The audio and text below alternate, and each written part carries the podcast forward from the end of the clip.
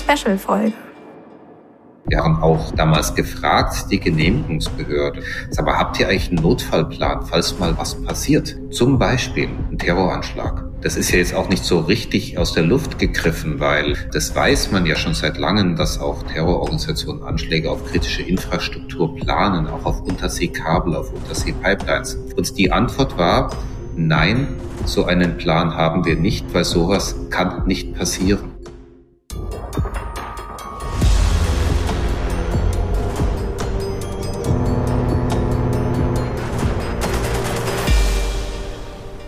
Moin und herzlich willkommen zu einer neuen Special Ocean Crime Folge. Ich sitze hier nicht alleine, sondern ich sitze hier zusammen mit Maya. Hallo. Und ähm, heute sitzen wir hier nicht alleine mal wieder, sondern mit einem ganz besonderen Gast. Und zwar wahrscheinlich mit dem vielbeschäftigten Mann Deutschlands aktuell. Und zwar mit dem Chef, ähm, dem Bundesgeschäftsführer der Deutschen Umwelthilfe, Sascha Müller-Grenner.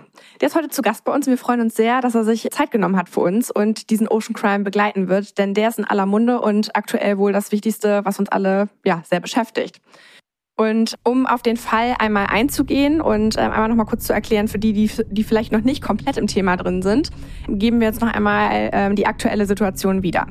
Am Dienstag ähm, hat die dänische Energiebehörde mitgeteilt, dass es insgesamt drei Gaslecks nahe der Insel Bollenholm und zwei Lecks am Nord Stream 1 nordöstlich der Ostseeinsel sowie eines an äh, Nord Stream 2 südöstlich der Insel gibt. Also die Gasleitung von Russland nach Deutschland hat Löcher. Zudem zeichnete die Messstation auf schwedischem und dänischem Hoheitsgebiet am Montag mächtige Unterwasserexplosionen auf. Und heute Morgen, am 29.09.2022, wurde jetzt ein weiteres Leck entdeckt.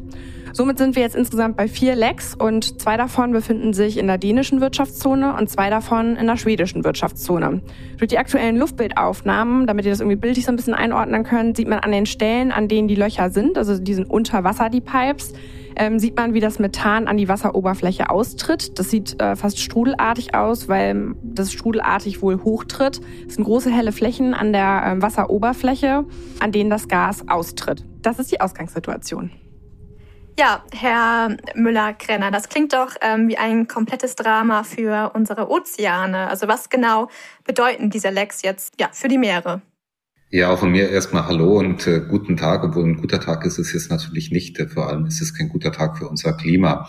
Diese Lecks, die jetzt ja wahrscheinlich aufgrund von Sabotage ausge aufgetreten sind. Das sind auch recht große Lecks, also da war von meterlangen Rissen die Rede. Und wie Sie schon gesagt haben, tritt da jetzt Methan. Erdgas ist ja Methan als chemische Verbindung aus, in großer Geschwindigkeit. Das sieht man ja an diesen großen dramatischen Strudeln. Und Methan ist ein Gas, das sich auch nicht im Wasser löst. Das heißt, es steigt in Blasen nach oben, endet in der Luft, dann in der Atmosphäre und ist aber ein sehr, sehr potentes Klimagas über den Zeitraum der nächsten 20 Jahre 80 äh, mal so stark das Molekül Methan wie das Molekül CO2. Und wir reden da insgesamt über eine Gesamtmenge, falls sich das jetzt alles entleeren sollte. Und bisher scheint ja niemand etwas dagegen zu tun, die entsprechend zwei Drittel der jährlichen CO2-Emissionen eines Landes wie Dänemarks.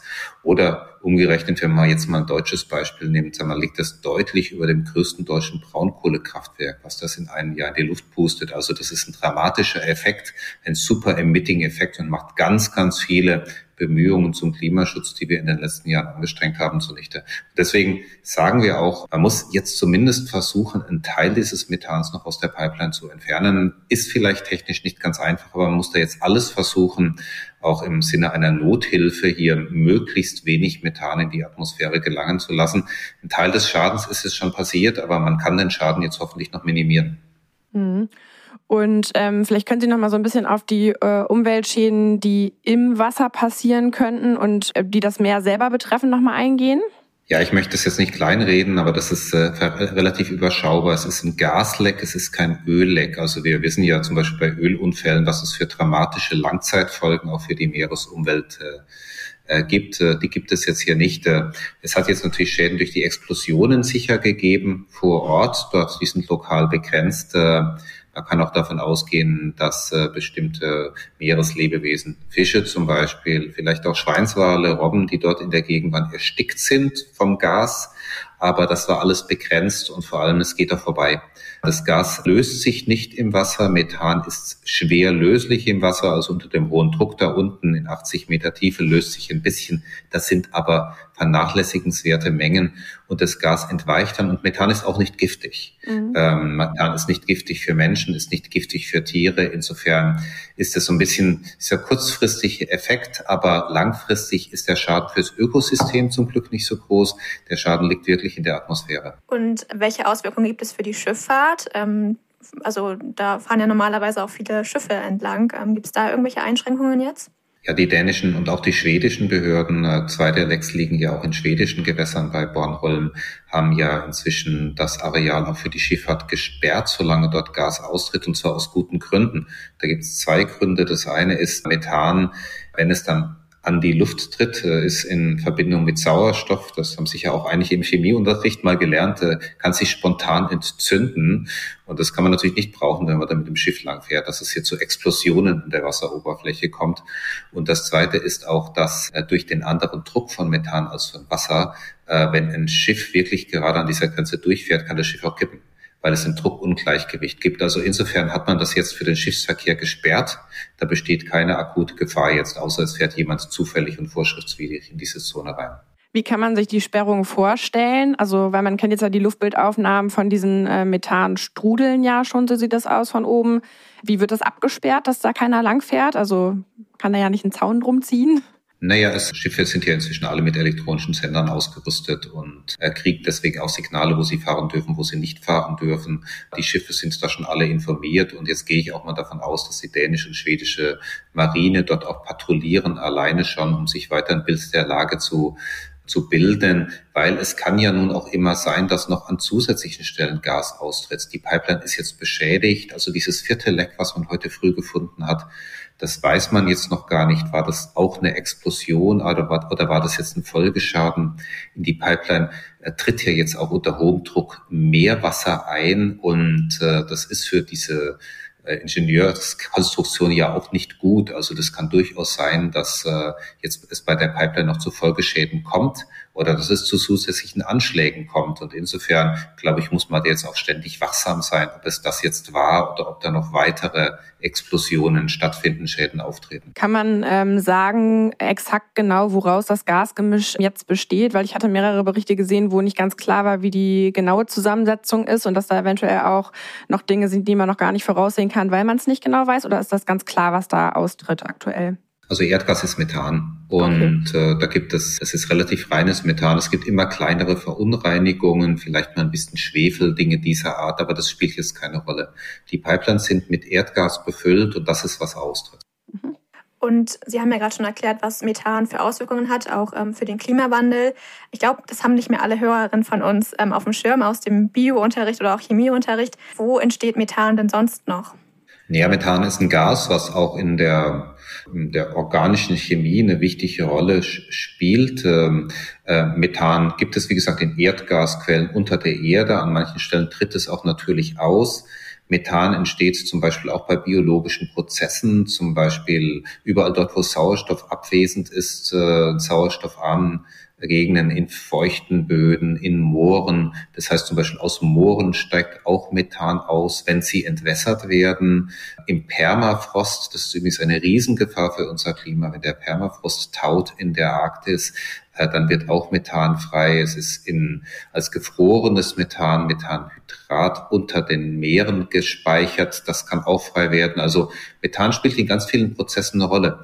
Methan ist jetzt auch erstmal nicht giftig. Methan wird von vielen Bakterien verarbeitet, ist sozusagen ihr Lebensmittel. Das Problem sind halt diese großen Mengen die kleineren Mengen, die so biologisch entstehen, wir haben immer in der Luft einen bestimmten Anteil in der Atmosphäre auch von Methan um uns. Das wird auch gebraucht. Wie gesagt, sehr viele Bakterien, gerade Bodenbakterien, brauchen Methan zum Leben.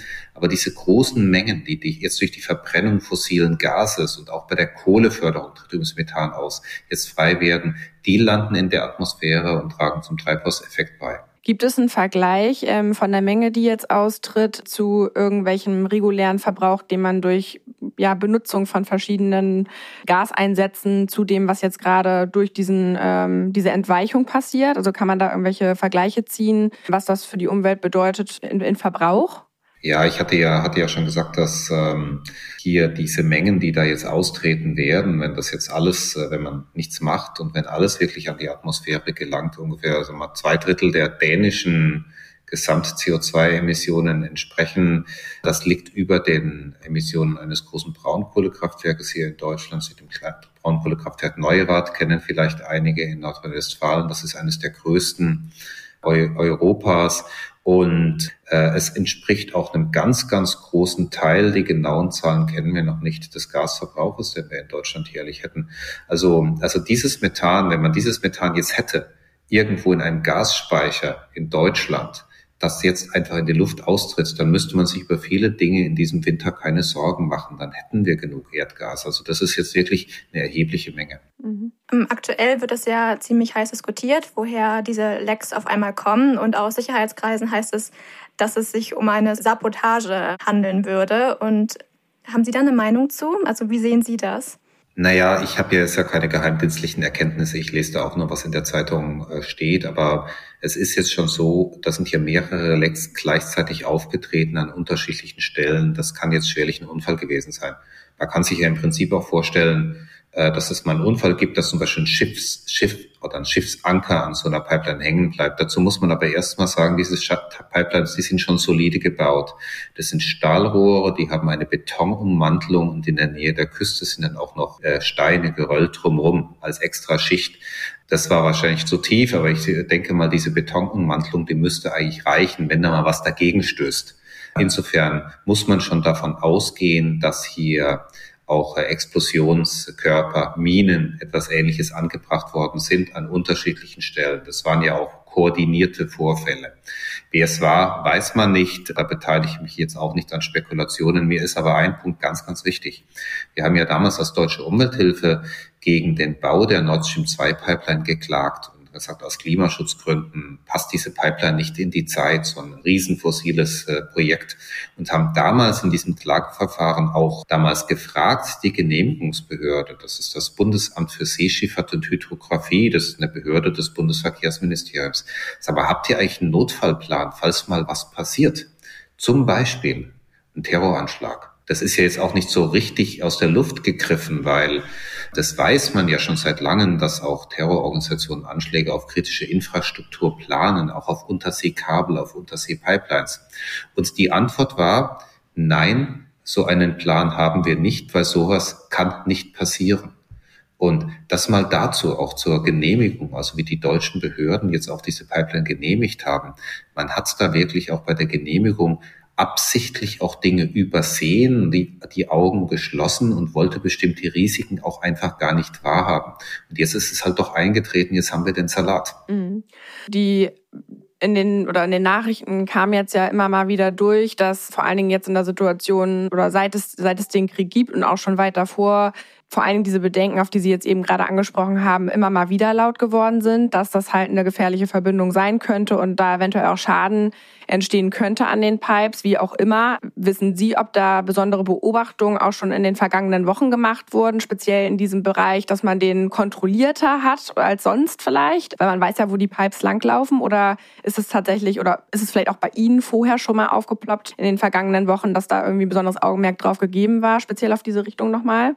Also ich habe jetzt der Zeitung entnommen, dass der CIA wohl schon gewarnt hat vor Wochen, dass so etwas kommen könnte.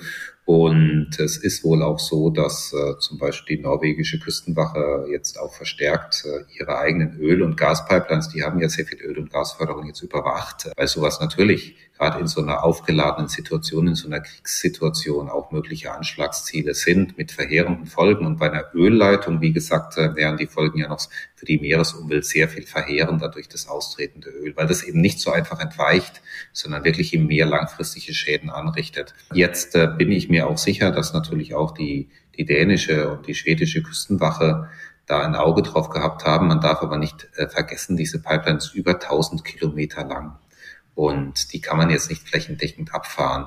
Es kann natürlich auch sein, dass diese also sollte es sich jetzt zum Beispiel, ich bewege mich da jetzt im Bereich der Spekulation, Sprengsätze gegeben haben an der Pipeline, dass die ja vielleicht auch schon vor Monaten angebracht worden sind. Es hat ja solche Gerüchte auch gegeben, dass die Pipeline zum Beispiel auch mit Drohnen bestückt wird und für Spionagezwecke genutzt wird. Da kann man sich alles Mögliche vorstellen, aber die Antwort lautet natürlich, ich weiß es nicht und man kann sowas auch nie absolut überwachen. Absolute Sicherheit gibt's da nicht. Mein Argument ist zu sagen, ein, das ist ein Argument mehr gegen diese fossilen Energien, gegen diese fossilen Strukturen, weil sie eben diese zusätzliche Gefahr dann eben auch haben im Falle eines Unfalls. Und das, sage ich mal so, kann bei einem Windrad jetzt nicht passieren. Mhm. Da, da wären wir auch schon bei einer Frage, die wir auf jeden Fall haben. Also Windrad haben Sie gerade erwähnt, aber welche Alternativen schlagen Sie denn sonst vor ähm, zum Erdgaseinsatz? Naja, wir haben ja jetzt schmerzhaft erfahren, wie äh, abhängig wir vom fossilen Gas waren und was es jetzt auch für ein Schock für die Wirtschaft und auch für viele Menschen durch die Gaspreise ist, wenn es jetzt auf einmal wegbleibt, zumindest teilweise. Und äh, da gibt es aus meiner Sicht nur eine langfristige Konsequenz. Wir müssen umstellen auf erneuerbare Energien. Äh, nicht nur beim Strom, auch im Wärmebereich. Wir müssen jetzt im Übergang natürlich auch deutlich sparsamer umgehen mit Energie als bisher. Da hat äh, die Bundesregierung jetzt auch ein bisschen was angeschoben, aber aus meiner Sicht gerade beim Energiesparen noch viel zu wenig. Wir brauchen jetzt auch mal für die Industrie auch klare Vorgaben Energieeffizienzziele, die sind dann gesetzlich verbindlich. Gerade in Deutschland ist es so gewesen, die deutsche Wirtschaft hat ihr Geschäftsmodell sehr, sehr stark darauf aufgebaut, auf billiges Gas, billiges Gas aus Russland. Deswegen gibt es in Deutschland auch sehr viel energieintensive Industrie, chemische Industrie zum Beispiel, die Autoindustrie, auch noch viel Stahlindustrie, gibt es in den meisten anderen Industrieländern gar nicht mehr. Deswegen, weil man gesagt hat, ja, die, die Energie ist ja billig kommt billig und verlässlich aus Russland durch diese Pipelines. Jetzt hat sich herausgestellt, das ist nicht mehr so. Und deswegen muss man jetzt sparen. Und es gibt ganz viele Potenziale, die sind gerade bei den hohen Energiepreisen jetzt auch wirtschaftlich. Und ich finde, da muss man jetzt einfach auch mal gesetzliche Vorgaben machen, dass das passiert. Wir dürfen weniger Energie verbrauchen und die, die wir verbrauchen, müssen wir durch erneuerbare herstellen. Und aus meiner Sicht steigt hier der Druck mit ganz, ganz viel Konsequenz, jetzt erneuerbare Energien auszubauen. Und letzter Satz vielleicht in dem Zusammenhang, da wünsche ich mir, sag mal, auch einen Booster, nicht nur für den Bau von neuen Flüssiggasterminals, sondern auch für den Bau von Windparks. Mhm. Sie haben jetzt ja gerade schon gesagt, ähm, was die Gesetzgebung da machen kann. Aber was sind denn Ihre persönlichen Energiespartipps für den Haushalt zu Hause? Also was kann ich jetzt machen, um noch mehr Energie ähm, zu sparen? Man kennt ja irgendwie so ein paar Tipps immer, aber vielleicht haben Sie noch so ein paar Geheimtipps, die man vielleicht nicht auf dem Zettel hat. Ja, der wichtigste Energieschlucker im Haushalt, das ist die Heizung. Äh, Heizung erstmal entlüften, habe ich zum Beispiel heute früh gemacht. Bei uns geht's ja auch erst seit gestern. Dann bei Heizanlagen, bei größeren einstellen lassen vom Experten, Dinge wie der hydraulische Abgleich. Können nicht alle Leute selber müssen die meisten Leute den Handwerker holen, die Hausverwaltung fragen, muss man sich bei der Hausverwaltung einsetzen, wenn man mietet. Das ist das eine, die Heizung.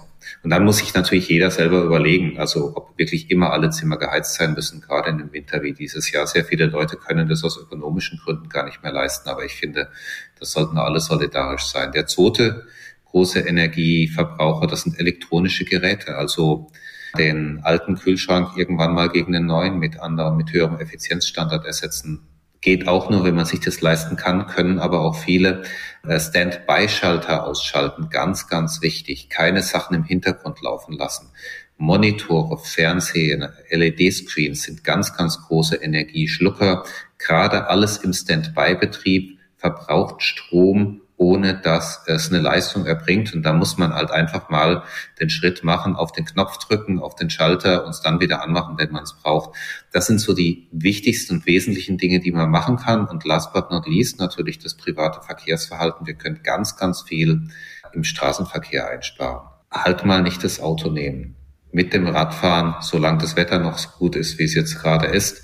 Ansonsten über den ÖPNV. Das sind die wichtigsten Dinge, die man privat beitragen kann. Und ähm, was denken Sie, wie es jetzt ähm, generell speziell, äh, was den Fall der Pipe selber angeht, weitergeht? Also sollten jetzt keine weiteren Lecks entstehen, kann man die Pipes gegebenenfalls reparieren? Denken Sie, das wird passieren? Also die müsste man ja auch wieder freipumpen oder wird da generell ein komplettes Umdenken stattfinden müssen, weil das so ohne weiteres gar nicht möglich ist. Und wenn jetzt nicht eine Einigung äh, der anderen Länder passiert und man andere Energiequellen bekommt, was denken Sie, was werden da die nächsten Schritte sein?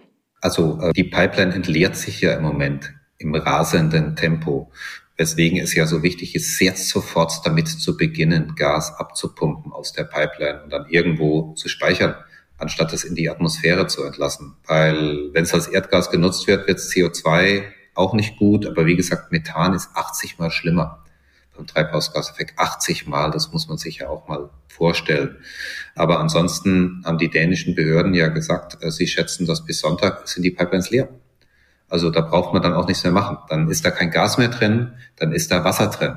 Das, wenn das Gas raus ist, läuft da Wasser rein. Und dann würde ich mal in Frage stellen, ob man diese Pipeline so ohne weiteres reparieren kann. Das sind ja wohl größere Löcher, die muss man schweißen, aber auch dazu müsste man die Pipelines ja erstmal leeren. Und äh, sowohl auf der russischen als auch auf der deutschen Seite und eine Pipeline, in der über 1000 Kilometer Meerwasser steht, so einfach ist es jetzt auch nicht. Mein Rat wäre deswegen, diese Pipelines nicht mehr in Betrieb zu nehmen, und sie langfristig auch wieder rückzubauen, abzubauen. Die stören auch auf dem Meeresboden. Es gibt auch auf dem Meeresboden ja auch zum Beispiel Tiere, die wandern. Und das sind dann Hindernisse. Also insofern, dieser Haufen Schrott, jetzt mal auf Deutsch gesagt, der sollte vom Meeresboden entfernt werden. Und dann haben wir diese beiden Pipelines nicht mehr. Und äh, das ist dann ein Anreiz mehr, jetzt konsequent auf den Ausbau von erneuerbaren Energien zu setzen. Mhm. Sie haben ja gerade schon mal gesagt, dass Sie ähm, vor dem Bau des Nord Stream 2 ähm, dagegen geklagt haben mit der deutschen Umwelthilfe. Das ist scheinbar ein Teil in Ihrer Arbeit, nehme ich an. Vielleicht können Sie noch mal generell was zu Ihrer Arbeit sagen und vor allem, wie die Zuhörerinnen Sie da unterstützen können mit Ihrer Arbeit. Ja, die deutsche Umwelthilfe. Wir arbeiten jetzt in einer ganzen Breite von, von Themen des Natur- und Umwelt- und Verbraucherschutzes versuchen uns ja auch, versuchen ja auch positive Dinge heranzubringen, zum Beispiel eben Naturschutzprojekte, gerade in der Ostsee jetzt auch Artenschutzprojekte, Themen, mit denen wir uns beschäftigen, sie neu ausbreiten. Der Kegelrobbe, Deutschlands größtes Raubtier, sehr, sehr schönes Tier. Aber wir beschäftigen uns natürlich auch mit Themen äh, der Energiepolitik, des Klimaschutzes. Da ist momentan ja gerade sehr, sehr viel zu tun, auch äh, und das reicht von Öffentlichkeitsarbeit, Umweltbildung bis zu, dass wir politisch äh, versuchen, Dinge zu erreichen im Gesetzgebungsprozess. Und manchmal gehen wir eben auch vor Gericht, wenn wir der Meinung sind, dass bestehende Umweltgesetze nicht eingehalten werden. Deswegen hatten wir geklagt gegen die Nordsee 2 Pipeline, weil wir gesagt haben, der Bau dieses großen fossilen Infrastrukturprojektes verstößt gegen die Ziele des deutschen Klimaschutzgesetzes. Und das ist natürlich das, wie Sie uns unterstützen können. Sie können Mitglied werden bei uns. Wir freuen uns natürlich, wenn Sie uns finanziell unterstützen. Alle diese Sachen kosten Geld. Sie wollen gar nicht wissen, wie viel die Rechtsanwälte alle kosten, die man braucht, wenn man solche Klagen anstrengt. Aber ich sage Ihnen, Rechtsanwälte schreiben Rechnungen und die nehmen hohe Honorare.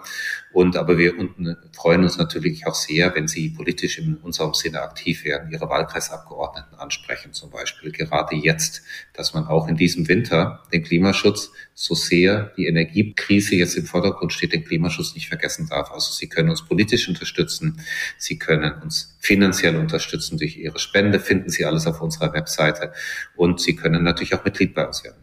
Das werden wir natürlich auch alles nochmal in die Shownotes packen, dass da gar nicht lange gesucht werden muss. Das heißt, alle, die uns jetzt gerade zuhören, können einfach gleich einmal unter dem Podcast klicken und da findet ihr alle Links, in denen ihr direkt Gas geben könnt und unterstützen dürft und am besten äh, das auch gleich alles in die Tat umsetzt. Hast du noch Fragen? Ganz witzig, dass du gerade Gas geben gesagt hast. Ja. Situationskomik nennen wir das jetzt mal.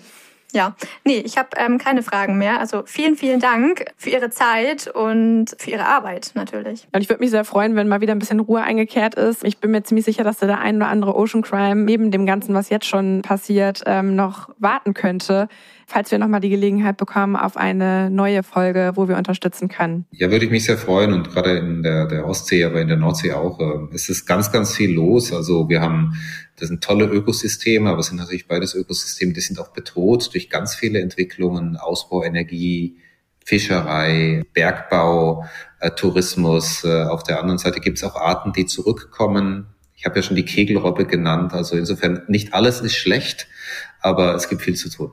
Und ich bedanke mich sehr für das Gespräch. Dankeschön. Tschüss.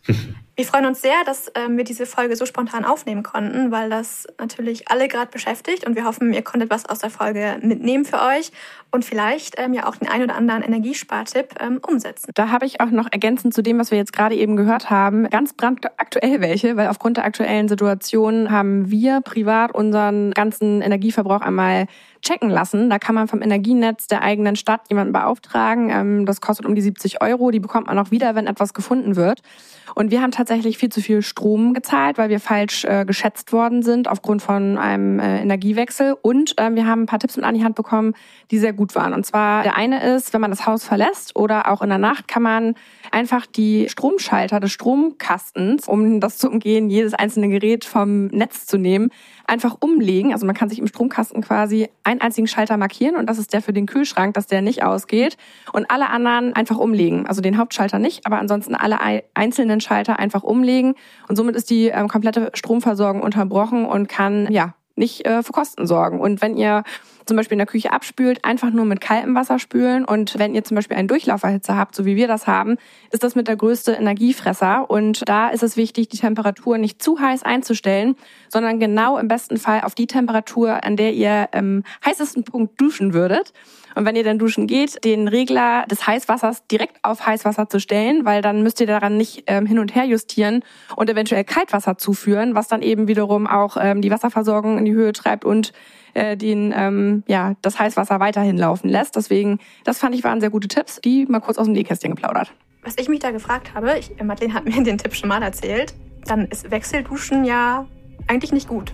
Korrekt. Also okay. energiesparend nicht unbedingt. Okay, gut zu wissen. Vielleicht ähm, für den einen oder anderen, der gerne Wechselduschen ausübt für den Kreislauf, ein wichtiger Hinweis. Damit beenden wir die Folge dann heute auch. Und da das ja sehr aktuell ist, einmal kurz der Hinweis. Ähm, wir haben jetzt den 29.09.2022 und es ist 12.39 Uhr. Also alle Infos sind von diesem Stand. Bis zur nächsten Folge. Tschüss. Tschüss.